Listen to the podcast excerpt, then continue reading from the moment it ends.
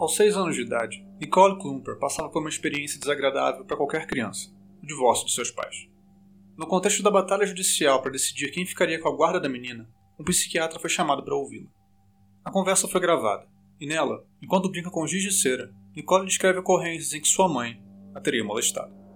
A confissão, naturalmente, fez com que a balança pendesse favoravelmente para o lado do pai dela, que acabou recebendo a custódia. Nicole passou a viver então com ele e a madrasta, e os anos passaram. E com os anos veio o esquecimento. Na adolescência, Nicole teve que viver em lares temporários e abrigos do Estado, depois que seu pai sofreu um derrame e não pôde mais cuidar dela. Sem contato com outros familiares que pudessem assumir sua guarda, ela teve que se acostumar com a rotina de mudanças constantes, até que se fixou num lar adotivo com outros de sua faixa etária. Durante esse período de sua vida, Nicole não se lembrava mais do que havia dito no vídeo gravado pelo psiquiatra. Sabia de sua existência, sabia que algo nele tinha a ver com sua mãe e o fato de não mais se relacionarem, mas o conteúdo em si do vídeo havia desaparecido de sua memória. Aos 17 anos, após a morte do pai e uma tentativa problemática de retomar contato com a mãe, Nicole decidiu ver novamente o vídeo e contatou o psiquiatra, David Corwin, com quem se reuniu para assistir a gravação. Durante uma conversa preliminar, que também foi gravada por Corwin, Nicole afirma ter tido um lampejo, algo como um tapa inesperado na cara. Nesse instante, a memória de uma das ocasiões de abuso sexual retornou, depois de mais de uma década. Foi um fato sem precedentes na história da psiquiatria, o registro de alguém no exato momento em que recupera uma memória traumática que passara anos enterrada. Você provavelmente já está familiarizado com o conceito de memórias reprimidas, mesmo que não seja formado em psicologia ou mesmo se interesse pelo tema. Hollywood já cansou de usar esse recurso, ajudando a popularizar a noção de que certas experiências são tão chocantes e perturbadoras que nossa mente as esconde de nós, impedindo que nos recordemos delas. Os filmes e séries também nos ensinaram que é possível recuperar essas memórias, seja por meio de terapia, seja por algum outro choque que faz com que elas venham à tona. O conceito é um prato cheio para histórias de mistério e thrillers, e também conta com muita gente conceituada que lhe dá crédito fora da ficção, a começar pelo próprio Freud, que foi o primeiro a articular a ideia da repressão de memórias. Mas também há aqueles que desconfiam dessa história, e por várias razões não estão convencidos que nossas memórias, por mais terríveis que sejam, possam ser contidas dessa maneira, quanto mais readquiridas. O caso de Nicole Klumper foi o estopim para a deflagração de um intenso debate em torno do tema. No centro da discussão está a fidedignidade das tais memórias recuperadas, e o peso de diversos estudos que sugerem que a nossa capacidade de recordar certos eventos pode não ser tão confiável assim, mesmo que estejamos 100% seguros de que estamos lembrando de algo exatamente como aconteceu.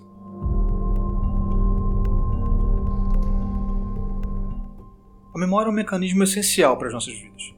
Graças a ela, podemos acumular experiências, aprendizados, conceitos dos mais variados e assim por diante.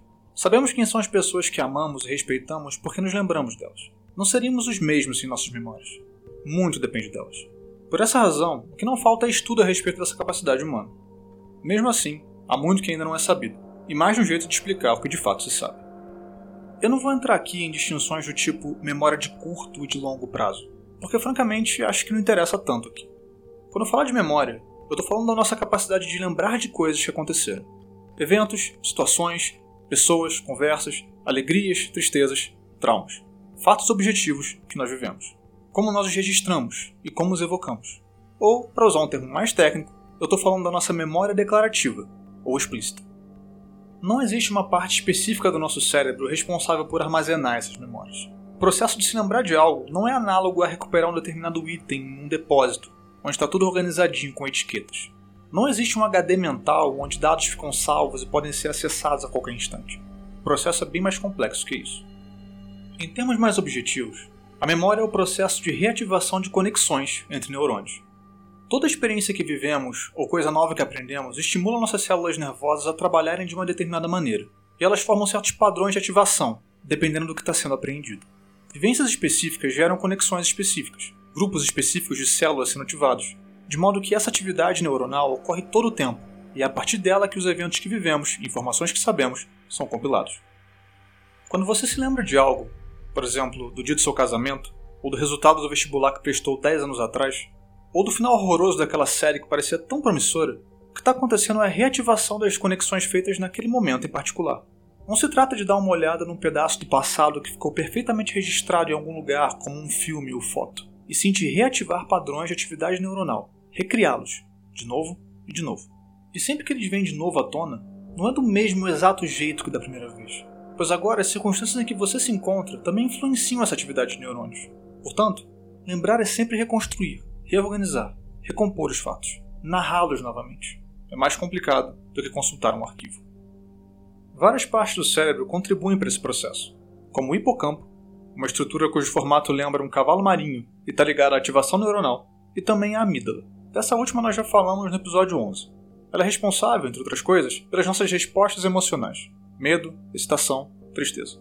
A atuação conjunta dessas estruturas é o que fortalece nossa memória declarativa, aquela que nos fornece informações básicas sobre quem nós somos, e nos permite reconstruir os fatos tal como nos lembramos deles.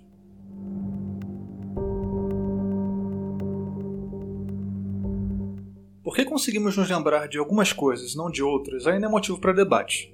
Mas sabemos que as informações ou atividades muito repetidas tendem a se tornar mais facilmente relembradas. Os padrões de atividade neuronal se tornam mais fáceis de recobrar. E o mesmo serve para acontecimentos que geram em nós uma forte resposta emocional. A ideia aqui é que a força de uma emoção ajuda a fixar melhor o momento. Os exemplos podem ser meramente subjetivos e pessoais.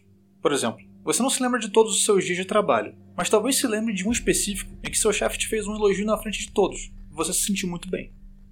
A excepcionalidade daquele elogio, que não acontece todo dia, faz com que aquela memória se fortaleça. Situações de medo e estresse também funcionam nesse sentido. Eu não me lembro de todas as vezes que fiz o trajeto do trabalho para casa entre o bairro da Gávea, no Rio de Janeiro, e o centro de Niterói, cidade vizinha, no ano de 2017. Mas lembro distintamente do dia em que ladrões entraram no ônibus e levaram os celulares dos passageiros. Eu vivia ouvindo falar do aumento do número de assaltos, de como a cidade andava insegura, mas aquela foi a vez em que eu vivenciei isso.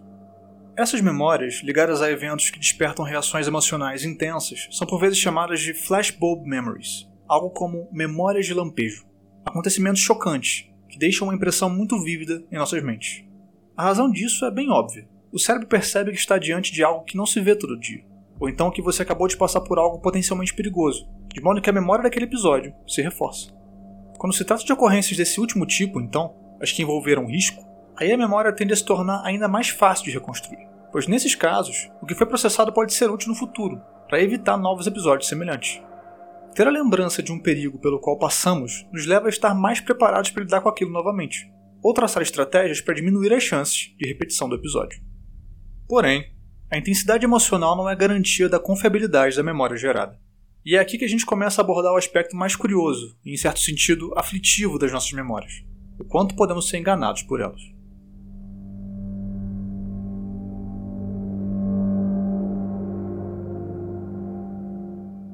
Em janeiro de 1986, o psicólogo cognitivo Ulrich Neisser realizou um experimento com seus alunos na Emory University.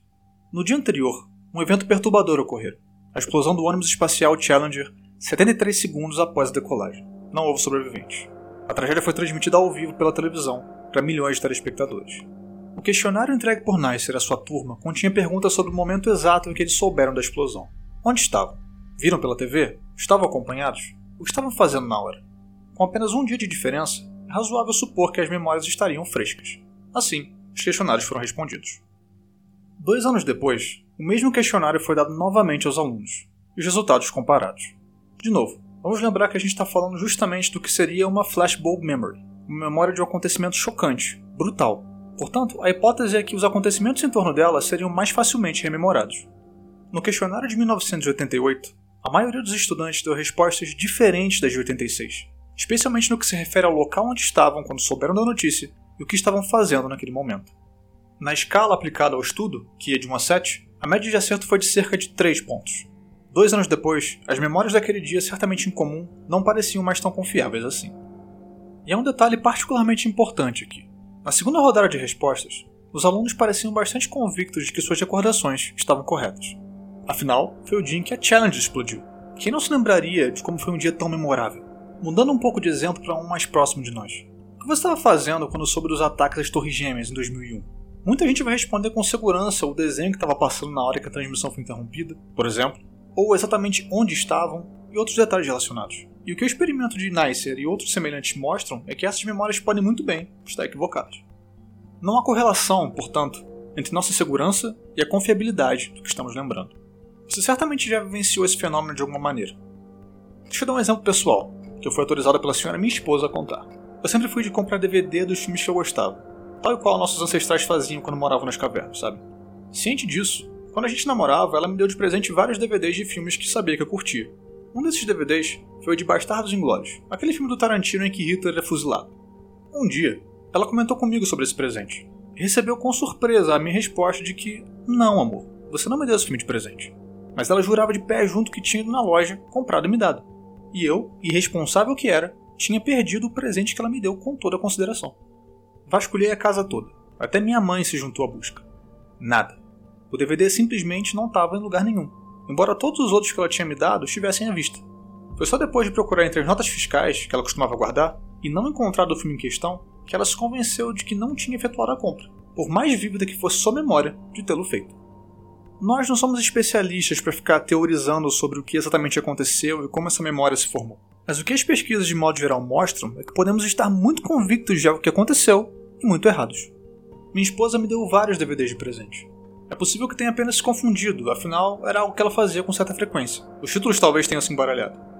No caso de Memórias de Lampejo, o que está claro é que os acontecimentos centrais de fato tendem a se fixar mais devido às emoções envolvidas. Mas mesmo nesses casos, os detalhes periféricos são tão instáveis quanto em memórias comuns, apesar das respostas cheias de certeza que nós frequentemente damos. Até mesmo pessoas com uma memória incomum podem ser afetadas. Existem indivíduos dotados de uma habilidade chamada por especialistas de memória autobiográfica altamente superior, condição que lhes agracia com uma capacidade muito acima da média de recordar as coisas mais corriqueiras de suas vidas. Elas sabem o que tomaram no café da manhã de um dia específico oito anos atrás e quais eram as manchetes de jornais nesse dia, por exemplo. Guardam uma enorme quantidade de detalhes sobre suas vidas, além de informações que entram por um ouvido e saem pelo outro da maioria das pessoas. Pesquisas confirmam a acurácia de muitas dessas memórias, mas as mesmas pesquisas demonstram que até mesmo essas pessoas tão privilegiadas por vezes erram na hora de recobrar certos acontecimentos, não sendo imunes às distorções às quais todos nós estamos sujeitos. As acusações feitas por Nicole Klumper contra sua mãe são, obviamente, muito sérias. Vamos ter em mente que, durante anos e anos, ela simplesmente não se lembrava que as tinha feito. Então, de repente, as memórias foram recuperadas. Mas como já vimos, as memórias não ficam armazenadas num local específico. Precisam ser reconstruídas todas as vezes e estão passíveis a diversas alterações, imprecisões e erros ao longo do caminho. Um DVD que você jurava ter comprado, o lugar em que supostamente estava quando viu uma tragédia na televisão, e por aí vai. No contexto em que o caso de Klumper foi divulgado, várias dessas coisas já eram conhecidas ou especuladas nos círculos da psicologia e neurociência, de modo que uma intensa batalha intelectual se desenrolou. Alguns chamam esse período dos anos 1990 de The Memory Wars as guerras da memória. Dada a suscetibilidade da memória a adulterações, não é de surpreender que a ideia de alguém subitamente tendo acesso a recordações reprimidas tenha sido questionada. O uso do exemplo de Nicole Klumper para ilustrar a realidade da repressão de memórias gerou a reação de profissionais céticos em relação à hipótese, que nesse momento vinha ganhando força inclusive em tribunais. O primeiro caso de alguém condenado por um crime a partir da suposta recuperação de memórias reprimidas foi o de George Franklin, um ex-bombeiro, acusado após sua filha readquirir lembranças de ter testemunhado o estupro e assassinato de uma amiga de infância pelo pai mais de 20 anos antes. Ocorrências como essa fortaleceram a crença de muitos profissionais da psicologia e psiquiatria de que memórias reprimidas de fato existiam, e o relato de Nicole, também gravado por David Corbin, seu psiquiatra, adicionou lenha a essa fogueira. Já os céticos, por sua vez, entre os quais se destacavam a professora Elizabeth Loftus, que lecionou nas universidades de Washington e da Califórnia, afirmavam que, apesar das alegações e de experiências pessoais narradas e até mesmo aceitas em julgamentos, não havia evidências científicas de que a mente humana tivesse a capacidade de reprimir memórias, pelo menos não da maneira como a coisa vinha sendo apresentada naqueles tempos, e muito menos que terapeutas supostamente especializados no assunto seriam capazes de extrair essas recordações enterradas, como muitos apregoavam. Munidos dos resultados de diversos experimentos e pesquisas, esses profissionais insistiam que a memória pode ser manipulada e que, em certas circunstâncias, o cérebro humano pode vir a reconhecer memórias falsas como verdadeiras, acreditando veementemente nelas. Por meio de experimentos realizados ao longo das décadas de 1970, 80 e 90, Loftus demonstrou que, dependendo do contexto criado, indivíduos podem desenvolver memórias muito vívidas de eventos que, talvez, jamais tenham ocorrido. Um desses experimentos os participantes liam descrições de quatro incidentes ocorridos durante suas infâncias: três verdadeiros, um falso. Entrevistados semanas depois, uma parcela deles reportava lembranças muito claras do incidente falso. Naquele caso, a memória criada era relativamente inofensiva, a de ter se perdido num shopping quando eram pequenos. A hipótese formulada, portanto, é que o fenômeno podia muito bem acontecer fora do ambiente controlado do experimento, especialmente se o contexto envolvia uma figura de autoridade fazendo perguntas, algum nível de sugestionamento nelas, além das crenças pré-existentes de cada pessoa. A implicação disso nas guerras da memória foi desafiar os métodos de terapeutas que se diziam habilitados para conduzir pacientes na recuperação de memórias reprimidas, ou pelo menos oferecer uma perspectiva mais cética a respeito. Porque se os experimentos de Loftus e de outros pesquisadores estiverem corretos, o simples fato de acreditar que você tem uma memória reprimida e se colocar numa posição de buscá-las, numa terapia, por exemplo, já pode ser suficiente para que algum tipo de memória seja criada e você passe a vê-la como sua. E nem é preciso entrar no mérito da honestidade dos profissionais envolvidos nessas terapias, ou digamos, no de policiais fazendo perguntas para uma testemunha, tentando acessar exatamente o que ela se lembra. Essas pessoas podem ser absolutamente bem intencionadas e ainda assim contribuir para que uma ficção seja criada, retida e reproduzida.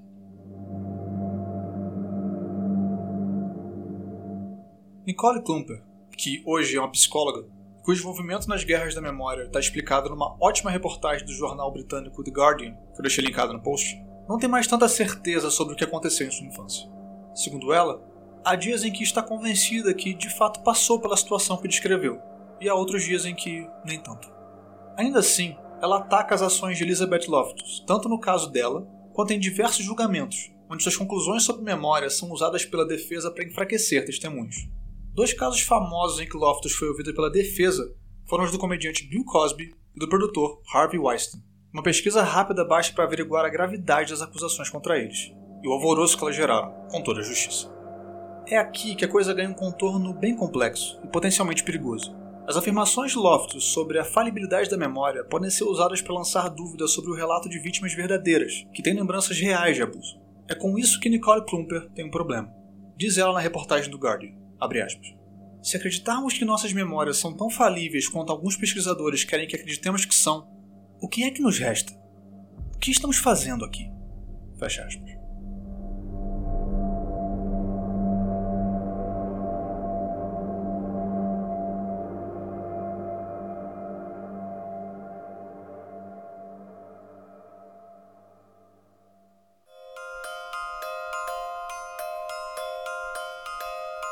Memória é uma narrativa, uma história que estamos constantemente reconstruindo e contando, sobretudo, para nós mesmos. Isso não quer dizer que é tudo relativo ou qualquer bobagem assim. Narrativas podem ser confiáveis, sobretudo se há outras pessoas em volta que podem corroborá-las, familiares e amigos, por exemplo. Além disso, quando há emoções ou choque envolvido, já vimos que as memórias se tornam de fato mais sólidas e vívidas, mais fáceis de recuperar. Então não se trata de colocar tudo em xeque e pronto. No entanto, narrativas ainda são narrativas.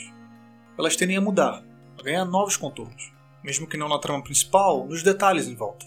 Isso serve para mostrar, mais uma vez, que nosso cérebro, tão evoluído, tão superior, está sempre sujeito a processos dos quais não fazemos ideia, que o tornam mais falível do que gostaríamos de admitir. Cientes disso, o que podemos fazer é contar que as nossas emoções nos ajudem a capturar o que realmente faz diferença na nossa história, ressaltando os momentos-chave, construindo significados duradouros, de modo que no futuro possamos contá-la a nós mesmos, de modo que lhe faça justiça. O Randômico é escrito e produzido por mim, Josué de Oliveira, a arte é do Bruno Grande. E já que falamos de memória, lembre-se de seguir o Randômico no Spotify ou no seu aplicativo de podcast favorito. E lembre-se também de deixar uma avaliação lá na Apple se você realmente gostou do que você ouviu aqui. E sem querer abusar, mas já abusando, lembre-se que você pode recomendar um randômico por aí também. Esse tipo de coisa pode parecer que não, mas ajuda bastante. Boca a boca é sempre bom. E quanto a mim, vocês podem ficar tranquilos que eu vou me lembrar que daqui a duas semanas eu tenho que entregar um novo podcast para vocês. Então a gente se vê daqui a 15 dias. Um grande abraço. Valeu.